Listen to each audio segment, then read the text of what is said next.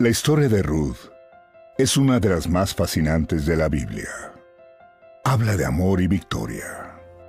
Indica el camino de la fe como consecuencia de una elección personal y respuesta libre al generoso regalo de Dios. Las mujeres y los hombres de todos los tiempos siempre se identificaron con ella. Se trata también de un testimonio de fe y coraje en la lucha contra el orgullo y el prejuicio.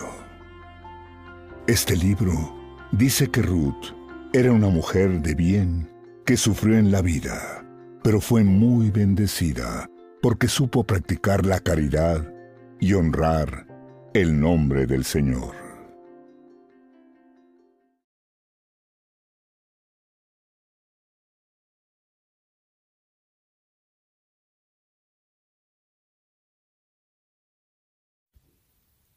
Bienvenidos. Este es el día número 124. Estamos leyendo toda la Biblia en 365 días. Pedimos siempre el auxilio del Espíritu Santo. La palabra de Dios ha llegado a nosotros como un don precioso, inspirado por el Espíritu. Solo con la gracia del Espíritu podremos comprender rectamente lo que Dios quiere decirnos.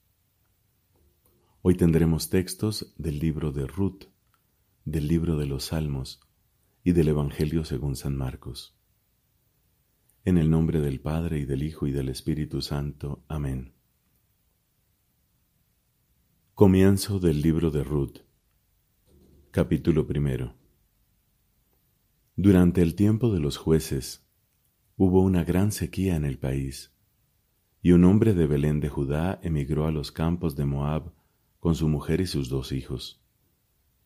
El hombre se llamaba Elimelech, su esposa Noemí y sus dos hijos, Mahlón y Gilión. Eran efrateos de Belén de Judá. Una vez llegados a los campos de Moab, se establecieron allí. Al morir Elimelech, el esposo de Noemí, ella se quedó con sus hijos.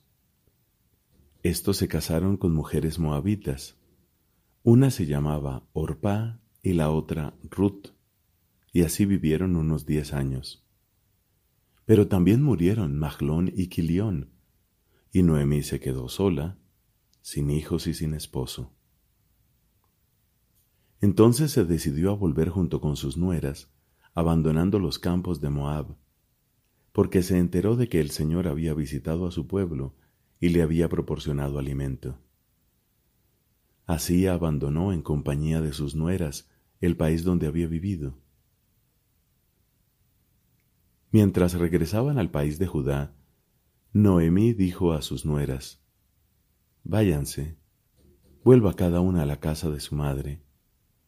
Que el Señor tenga misericordia de ustedes, como ustedes la tuvieron con mis hijos muertos y conmigo que el Señor les dé un lugar para vivir tranquilas en compañía de un nuevo esposo. Y las besó. Pero ellas prorrumpieron en sollozos y le respondieron, No, volveremos contigo a tu pueblo. Noemí insistió, Regresen, hijas mías. ¿Por qué quieren venir conmigo? ¿Acaso tengo aún hijos en mi seno para que puedan ser sus esposos? Vuélvanse, hijas mías, vayan. Yo soy demasiado vieja para casarme.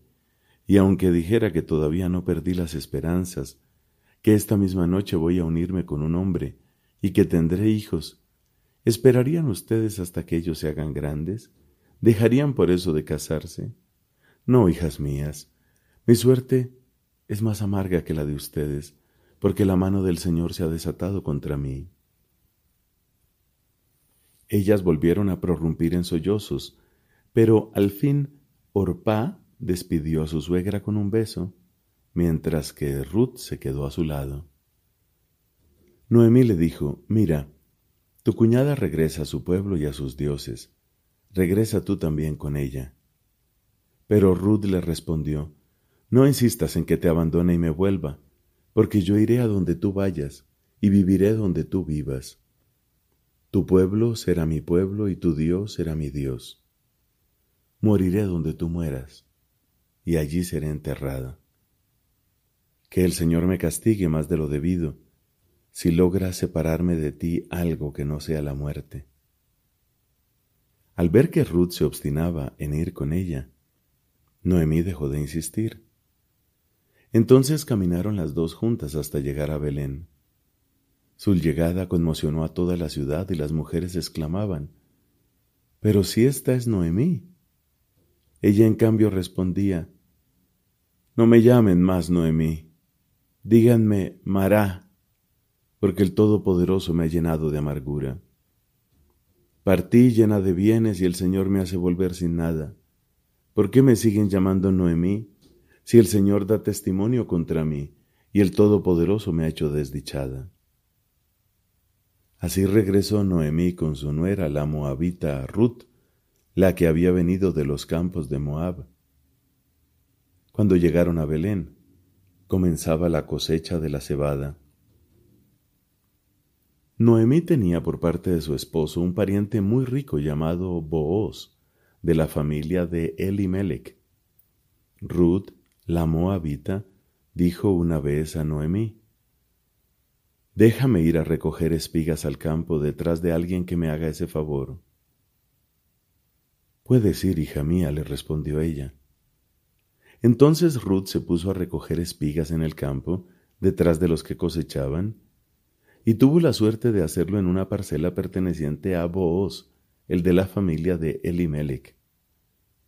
En ese preciso momento llegaba Booz de Belén y saludó a los cosechadores diciendo, El Señor esté con ustedes. El Señor te bendiga, le respondieron. Booz preguntó al capataz, ¿de quién es esta muchacha? El capataz le respondió, Es una joven moabita que volvió con Noemí de los campos de Moab, ella pidió que le permitieran recoger y juntar las espigas detrás de los cosechadores.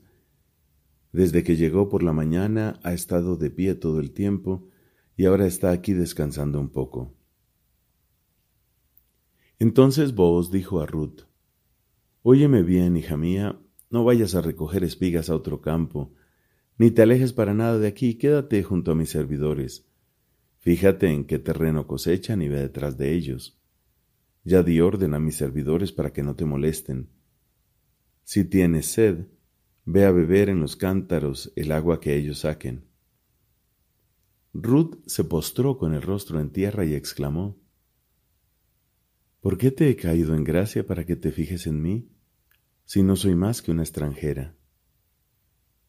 Vos le respondió, Me han contado muy bien todo lo que hiciste por tu suegra después que murió tu marido y cómo has dejado a tu padre, a tu madre y a tu tierra natal para venir a un pueblo desconocido. Que el Señor te pague lo que has hecho, que te recompense con creces el Señor, el Dios de Israel, al que has acudido para refugiarte bajo sus alas. Ruth le dijo, Ojalá pueda contar siempre con tu favor. Tú me has consolado y me has hablado amistosamente a pesar de que ni siquiera soy como una de tus servidoras. A la hora de la comida vos le dijo, Acércate aquí, come de este pan y moja tu bocado en el vinagre. Ruth se sentó al lado de los cosechadores, y él le ofreció un puñado de grano tostado. Ella comió hasta quedar saciada y aún le sobró. Cuando se levantó para volver a recoger las espigas, Booz ordenó a sus servidores, Déjenla recoger también entre las gavillas y no la molesten. Más aún, saquen algunas espigas de las gavillas y déjenlas caer, y cuando ella las recoja no le digan nada. Así, Ruth estuvo recogiendo espigas hasta el atardecer. Luego desgranó lo que había recogido, y era casi una bolsa de cebada. Ella tomó el grano, regresó a la ciudad y mostró a su suegra lo que había recogido. También sacó la comida que le había sobrado y se la dio. Su suegra le preguntó, ¿Dónde has ido hoy a recoger espigas? ¿Dónde estuviste trabajando? Bendito sea el que se interesó por ti. Ruth contó a su suegra con quien había estado trabajando y le dijo, Estuve trabajando en el campo de un hombre llamado Booz. Entonces Noemí exclamó, Bendito sea de parte del Señor, que no deja de manifestar su bondad ni a los vivos ni a los muertos. Luego añadió, Ese hombre es pariente cercano nuestro, es uno de los que tienen el deber de responder por nosotros. Ruth dijo a su suegra, Incluso me permitió quedarme con sus servidores hasta que termine la cosecha. Noemí le respondió, Es conveniente, hija mía, que vayas con las servidoras de ese hombre, así nadie te molestará en otro campo.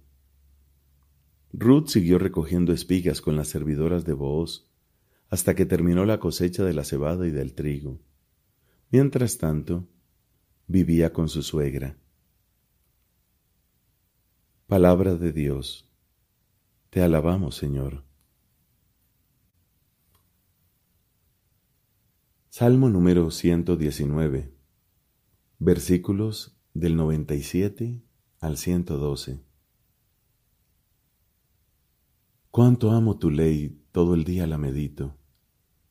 Tus mandamientos me hacen más sabio que mis enemigos porque siempre me acompañan. Soy más prudente que todos mis maestros porque siempre medito tus prescripciones. Soy más inteligente que los ancianos porque observo tus preceptos. Yo aparto mis pies del mal camino para cumplir tu palabra. No me separo de tus juicios, porque eres tú el que me enseñas. Qué dulce es tu palabra para mi boca, es más dulce que la miel. Tus preceptos me hacen comprender, por eso aborrezco el camino de la mentira. Tu palabra es una lámpara para mis pasos y una luz en mi camino. Hice un juramento y lo sostengo, de cumplir tus justas decisiones. Estoy muy afligido, Señor, vivifícame conforme a tu palabra. Acepta, Señor, las ofrendas de mis labios y enséñame tus decisiones. Mi vida está en constante peligro, pero yo no me olvido de tu ley. Los pecadores me tienden una trampa, pero yo no me aparto de tus preceptos.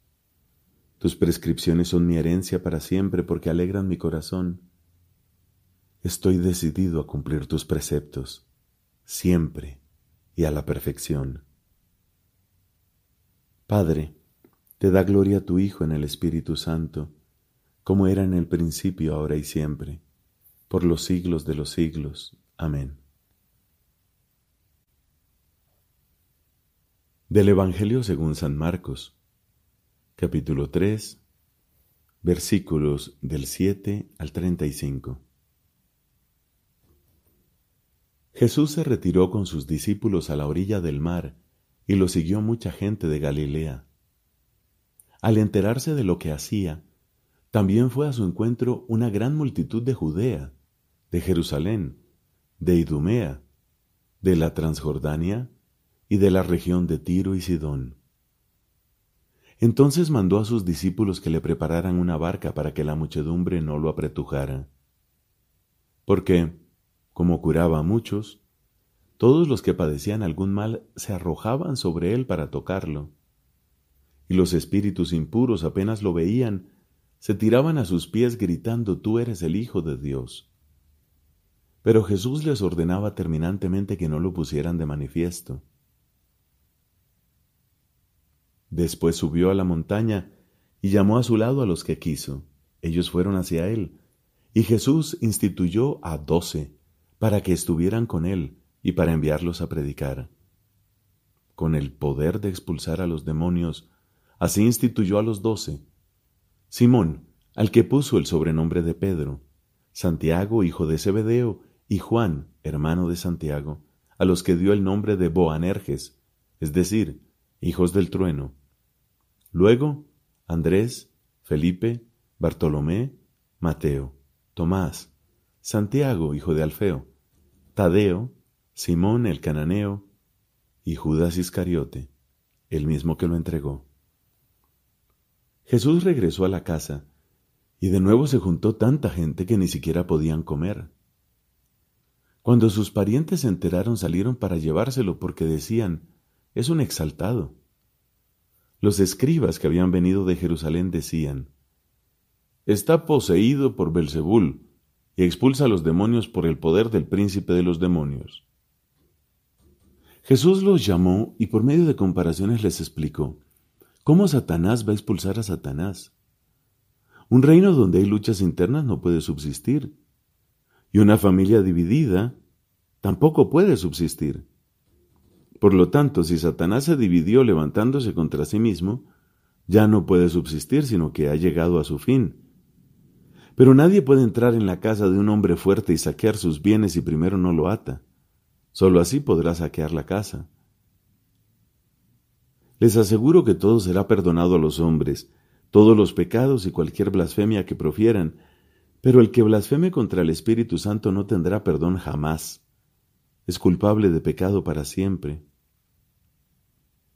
Jesús dijo esto porque ellos decían, está poseído por un espíritu impuro. Entonces llegaron su madre y sus hermanos, y quedándose afuera lo mandaron llamar. La multitud estaba sentada alrededor de Jesús y le dijeron, tu madre y tus hermanos te buscan ahí afuera. Él les respondió, ¿quién es mi madre y quiénes son mis hermanos? Y dirigiendo su mirada sobre los que estaban sentados alrededor de él, dijo, Estos son mi madre y mis hermanos. Porque el que hace la voluntad de Dios, ese es mi hermano, mi hermana y mi madre. Palabra del Señor. Gloria a ti, Señor Jesús. Fuera de la Iglesia no hay salvación. ¿Cómo entender esta afirmación tantas veces repetida por los padres de la Iglesia? Formulada de modo positivo, significa que toda salvación viene de Cristo cabeza por la Iglesia que es su cuerpo. El Santo Sínodo, basado en la Sagrada Escritura y en la tradición, enseña que esta Iglesia peregrina es necesaria para la salvación. Cristo, en efecto, es el único mediador y camino de salvación que se nos hace presente en su cuerpo en la iglesia. Él, al inculcar con palabras bien explícitas la necesidad de la fe y del bautismo, confirmó al mismo tiempo la necesidad de la iglesia, en la que entran los hombres por el bautismo como por una puerta. Por eso, no podrían salvarse los que, sabiendo que Dios fundó por medio de Jesucristo la Iglesia Católica como necesaria para la salvación, sin embargo, no hubiesen querido entrar o perseverar en ella. Esta afirmación no se refiere a los que, sin culpa suya, no conocen a Cristo y a su Iglesia. Los que sin culpa suya no conocen el Evangelio de Cristo y su Iglesia, pero buscan a Dios con sincero corazón e intentan en su vida, con la ayuda de la gracia, hacer la voluntad de Dios, conocida a través de lo que les dice su conciencia, pueden conseguir la salvación eterna aunque Dios, por caminos conocidos solo por Él, puede llevar a la fe sin la que es imposible agradarle, a los hombres que ignoran el Evangelio sin culpa propia. Corresponde, sin embargo, a la Iglesia la necesidad y al mismo tiempo el derecho sagrado de evangelizar.